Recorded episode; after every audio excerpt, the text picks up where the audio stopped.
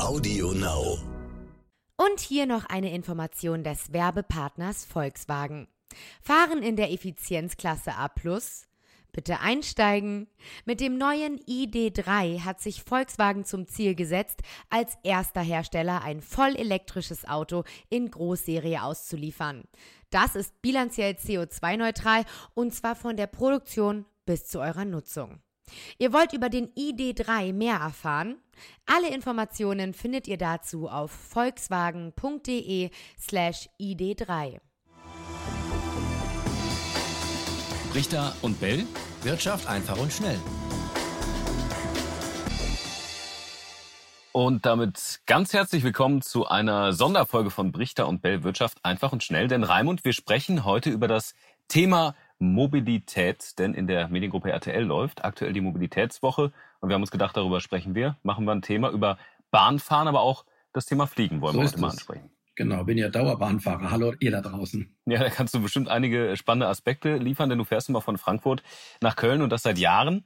Äh, ich würde sagen, lass uns mal mit einem ganz großen Ärgernis von vielen Bahnkunden anfangen, jedenfalls der letzten Jahre. Pünktlichkeit. Der Bahnverkehr, der soll ja pünktlicher, zuverlässiger werden. Dafür will die Deutsche Bahn die Trassen ausbauen, bis 2040 Milliarden investieren. Wie nimmst du das wahr? Wie pünktlich kommen deine Züge? Also das hat sich nach meiner Wahrnehmung, zumindest mal nach meiner persönlichen, nicht viel verändert. Wenn man der Bahn Glauben, äh, Glauben schenkt, die hat natürlich eine Verbesserung ähm, erzielt. Sie sagt zum Beispiel inzwischen äh, in diesem Jahr sind äh, 95 Prozent aller Züge so pünktlich, dass sie unter sechs Minuten ähm, Verspätung haben oder auch gar keine. Also ich nehme das so wahr, dass das sich immer im Rahmen hält. Aber ich sage auch, generell ist das kein Problem, was sich jetzt nur äh, der Deutschen Bahn anlasste. Äh, häufig ist es zum Beispiel so, und das sind dann die, äh, die, die wirklich ärgerlichen Verspätungen, wenn es heißt Personen im Gleis, und dann muss man allein aus Vorsichtsgründen, muss man eben die Strecke sperren. Ähm, das sage ich mal in anderen Ländern, in China zum Beispiel, würde wahrscheinlich nicht gesperrt, da würde trotzdem gefahren. Da würde man sagen, wenn da jemand im Gleis ist oder wie auch immer sich da auffällt, ist er selbst schuld. Bei uns muss dann eben gesperrt werden. Das ist gut so. Und äh, deswegen sage ich mal, kommen die Züge einigermaßen pünktlich. Ja, und diese leichte Verbesserung der Pünktlichkeit begründet die Bahn da auch mit der Corona-Krise, denn äh, das Ein- und Aussteigen, das sorgt wohl für viele Verspätungen und äh, dadurch, dass jetzt weniger Leute unterwegs sind, ist das dann wohl auch nicht mehr so ein großes Thema. Witzigerweise war es während der Corona, also während der Anfänge der Corona-Krise tatsächlich so, dass die Züge pünktlicher waren, aber dann äh, jetzt Richtung Sommer hin hat sich das auch schon wieder, nach meiner Wahrnehmung zumindest, etwas verschlechtert. Wie sieht's mit den Preisen aus? Äh, oft heißt es ja, von Köln nach Berlin äh, kann man billiger fliegen, wenn einem, sag ich mal, die Umwelt jetzt in dem Moment egal ist. Äh, Bahn ist zu teuer. Ist das noch so? Bahnfahren ist tatsächlich billiger geworden, das kann ich bestätigen. Ähm, da ist nicht nur die Corona-Krise der Anlass, auch natürlich wegen der letzten äh, Mehrwertsteuersenkung auch, die jetzt befristet ist. Die hat die Bahn voll weitergegeben. Es gab ja aus Umweltgründen schon mal die Mehrwertsteuersenkung bei der Bahn von 19 Prozent auf 7 Prozent. Auch da ist Bahnfahren billiger geworden. Also äh, das muss man tatsächlich sagen. Es hat sich auch in den Preisen der Bahn ausgewirkt. Gilt das denn auch für Auslandsreisen? Also da ist die Deutsche Bahn natürlich nicht immer mit im Boot, aber wenn man jetzt zum Beispiel die Strecke Köln-London nimmt, kommt man für 24 Euro mit dem Billigflieger Ryanair ähm, hin. Klar, das ist natürlich auch eine ganz äh, wichtige Strecke für die, aber äh, der Zug kostet über 100 Euro und dauert natürlich auch länger.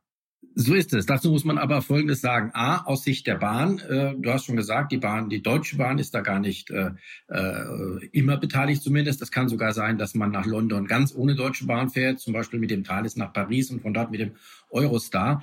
Da kann die Bahn tatsächlich überhaupt nichts für. Dann kommt dazu ähm, der Vergleich mit äh, der Fluglinie ist insofern äh, ein nicht ganz korrekter, denn da ist eine Fluglinie der Ansprechpartner und hier sind mehrere Bahnunternehmen äh, oft die Ansprechpartner. Auch da müssen erstmal die, die Tickets auch äh, jeweils aufeinander angepasst werden. Der große Skandal ist zum Beispiel, ich habe selbst mal geguckt, äh, wenn ich jetzt äh, Köln-London eingebe, da kriege ich gar keine Preisangaben. Da kriege ich Zeitangaben. Das äh, dauert teilweise sogar über Nacht, hm. je nachdem, wann ich ja in Köln losfahre.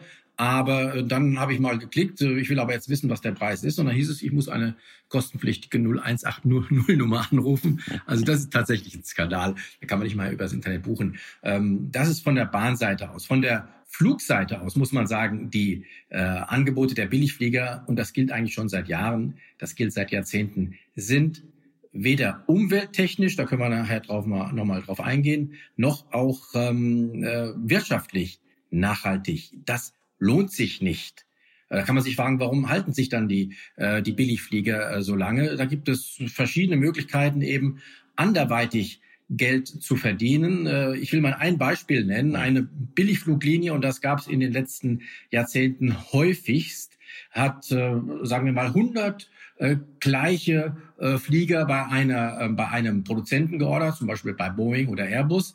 Ähm, sagen wir, äh, der stand in der Liste dieser Flieger mit 50 Millionen pro Stück. Die haben 100 geordert und haben da einen riesen Rabatt bekommen, sagen wir für 20 bis 25 Millionen pro Stück. So und jetzt haben sie die gleich, nachdem sie sie gekauft haben, wieder vermietet verliest und nein, Entschuldigung, verkauft an Leasingfirmen. So ist es richtig. Sie mhm. haben sie verkauft an eine Leasingfirma und von dieser zurückgeleast. So, und äh, diesen, dieser Verkauf an die Leasingfirma, den haben sie dann nicht für 25 äh, äh, Millionen pro Stück gemacht, sondern äh, für, äh, sagen wir mal, 40 Millionen. Also die haben da einen riesen Reibach mitgemacht. So verdienen Billigflieger unter anderem Geld, aber das kann nicht nachhaltig sein, auch wirtschaftlich nicht, denn man sieht schon, man muss immer neue Flieger ordern in, in, in großen Stückzahlen das geht irgendwann nicht mehr, weil man muss sie ja auch einsetzen. Ja. Und genau da stoßen die Billigflieger an ihre Grenzen. Meine Prognose ist, äh, die meisten von ihnen werden früher oder später pleite gehen, was nicht heißt, dass die Billigfliegerei als solche irgendwann auch mal verschwinden wird, dann, wenn die einen pleite sind, kommen neue und machen das gleiche Spiel von vorne. Jetzt haben wir aber eine Pandemie. Corona hat die Flugbranche massiv getroffen. Die Preise sind auch gestiegen. Äh, wenn man zum Beispiel Köln-Berlin äh, eingibt, zahlt man zum Teil fast 300 Euro für hin und zurück. Ähm, das war ja vorher äh, ganz anders. Kann man davon ausgehen, dass sich das vielleicht auch ein bisschen verschiebt, auch wegen Corona, dass diese Mega-Schnäppchen 20 Euro nach Berlin vielleicht auf Dauer nicht mehr machbar sind? Also auf Megaschnäppchen sollte man sich sowieso nicht äh, kaprizieren. Ähm, wie gesagt, die sind äh, nicht nachhaltig, wobei äh, die Corona-Krise jetzt sogar gegenteilige Auswirkungen hatte. Ich habe selbst beobachtet äh, mal äh, Flüge nach äh, zu den Kanarischen Inseln und als dort äh, die Kanarischen Inseln jetzt als Risikogebiet erklärt worden sind, kannst du dir vorstellen, sind die Preise äh, äh, der Billigflieger drastisch gefallen. Da hätte man, da gab es Flüge von Frankfurt zum Beispiel nach Teneriffa für 16 Euro. Ja. Äh, und das ist genauso wenig nachhaltig, aber ich meine, das ist die, die, die umgekehrte Richtung. Mhm. Also Corona sorgt da für Ausschläge in beide Richtungen. Generell ähm, ist es ist es natürlich so, dass ähm, diese Schnäppchenpreise aus meiner Sicht ohnehin die sollte man vergessen. Hm. Ja, so einfach ist das. Ja, jetzt haben wir viel über äh, Nachhaltigkeit, Umweltschutz äh, immer wieder äh, gesprochen. Im Anriss jedenfalls. Die Bahn hat ja angekündigt, bis 2038 komplett auf 100 Prozent Ökostrom umzustellen. 2050 will die Deutsche Bahn dann klimaneutral sein. Ähm, die haben auch einen Vergleich auf ihrer Seite. Treibhausemissionen in Gramm pro Person und Kilometer sind bei der Bahn unter einem Gramm, sagt jedenfalls die Deutsche Bahn, bei einem Flieger bei 230 Gramm. Äh, ist das ein Aspekt, mit dem die Bahn auf Dauer auch weiter punkten kann, dass man da die Leute eher zu sich holt, gerade in Zeiten von Nachhaltigkeit, dass viele vielleicht sagen, ach weißt du was, ich setze mich vielleicht vier Stunden, fünf Stunden in Zug äh, anstatt zwei Stunden Flieger, aber habe da ein bisschen mehr Zeit und Ruhe für mich? Ja, bei, bei Kurzstrecken gilt das äh, allemal. Ähm, teilweise ist es ja sogar schon verpönt, sage ich mal in Anführungsstriche, innerdeutsch überhaupt noch zu fliegen. Ähm, da wird die Bahn auf jeden Fall punkten und je mehr äh, Greta Thunberg und Co. Äh, sich da in den Vordergrund schieben und auch da darauf dringen, äh, dass das zumindest reduziert wird, desto mehr werden auch diese Kurzstrecken eingedampft werden. Da bin ich, da bin ich sicher. Könnte das wieder zu teureren Tickets führen oder wird man da jetzt erstmal in die entgegengesetzte äh, gesetzte Richtung gehen? Also, also bei der Bahn glaube ich mal nicht. Bei der Deutschen Bahn auf keinen Fall, weil der Staat ja seine Finger mit dem Spiel hat. Die Deutsche Bahn gehört dem Staat und der wird auf jeden Fall dafür sorgen, dass die äh, Ticketpreise nicht äh, zu stark nach oben gehen. Schauen wir als letzten Punkt noch auf das Thema Service. Äh, die Deutsche Bahn will jetzt auch ihr WLAN-Netz ausbauen. An mehr als 100 Bahnhöfen gibt es das kostenlos ab sofort. Köln, München, Hamburg, auch kleinere Orte, Straubing, Trier, auch Sylt habe ich gelesen. Ähm, bisher gab es so ein Gratis-Internet ja eher flächendeckend, jedenfalls nur in den Fernverkehrszügen. Ist das ein weiterer Pluspunkt oder ist das auch was, weil im Flieger kriegst du ja auch mittlerweile in der Luft WLAN, äh, ist man da gleich auf? Ja, genau. Da ist, also ich, ich sag mal, für mich persönlich spielt WLAN im äh, Zug ohnehin keine große Rolle. Ich habe einen anständigen Daten-Handy äh, bzw. iPad-Vertrag, äh, wo ich auch in der Bahn sehr gute Verbindungen habe und da bin ich ohnehin meistens äh, im Netz unterwegs, auch ohne WLAN. Also das von äh, was die Service, äh, was den Service-Gesichtspunkt anbelangt, da finde ich, hat die Bahn in ganz anderer Weise nachzuholen und zwar äh, da läuft einiges schief, was die ähm, Restauration anbelangt. Also die die Gaststättenwagen, die Bistros, ähm, die Restaurantwagen, ähm, da bin ich wirklich regelmäßig zu Gast. Und da muss ich sagen, ist äh, in mehr als 50 Prozent der Fälle äh, die Ansage, mindestens äh, ein Gericht oder mehrere Gerichte gibt es nicht. Manchmal gibt es gar keine äh, Gerichte, sondern es gibt vielleicht noch ein, äh, ein Sandwich. Äh, dann ist wieder, äh, wieder irgendwas kaputt und dann gibt es keine Heiß- oder keine Kaltgetränke.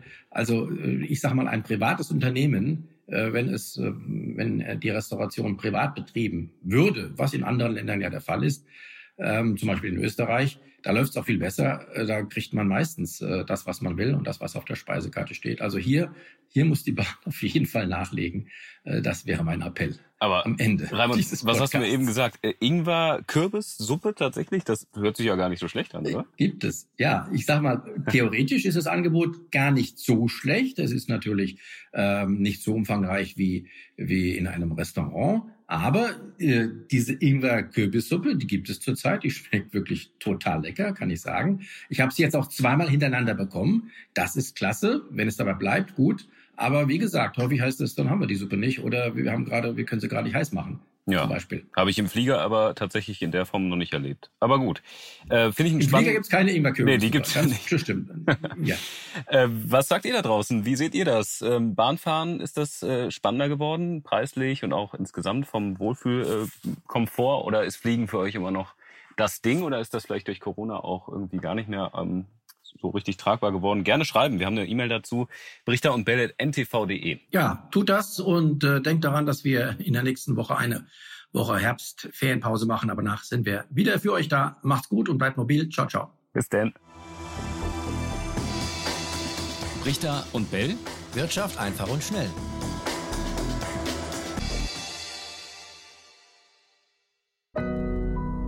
Audio Now. Und zum Schluss möchten wir euch noch einen spannenden Podcast empfehlen.